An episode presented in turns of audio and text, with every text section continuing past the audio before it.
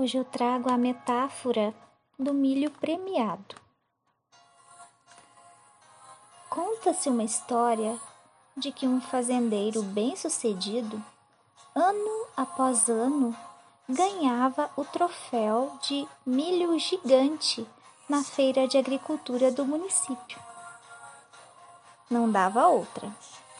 Ele chegava à exposição com seu milho e saía com a faixa premiada no peito, por seu produto ser cada vez melhor.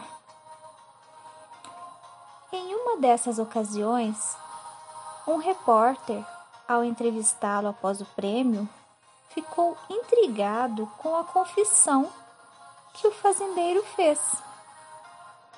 Ele partilhava a semente do seu milho, a de melhor qualidade com todos os seus vizinhos.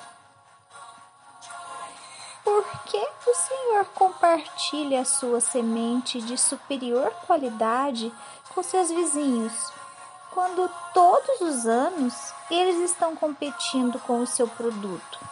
indagou o repórter. O fazendeiro respondeu: Você não sabe, mas o vento apanha o pólen do milho maduro e o leva de campo em campo.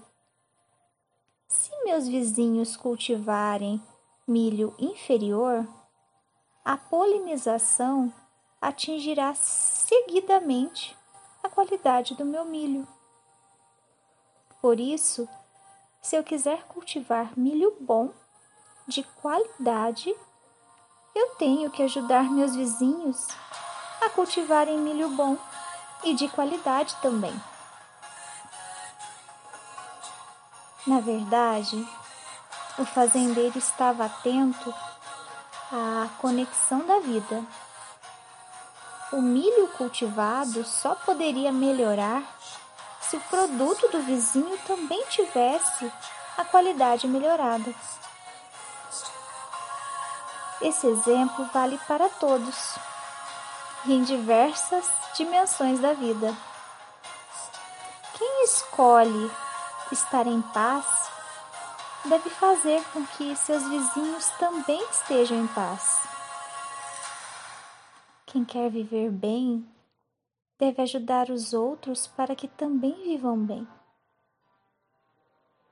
E quem quer ser feliz deve ajudar os outros a encontrar a felicidade. O bem-estar de cada um está ligado no bem-estar de todos e que todos consigam ajudar seus vizinhos a cultivarem um milho cada vez melhor. Este é o Gotas de Oceano número 14 e eu sou Ana Paula Fernandes.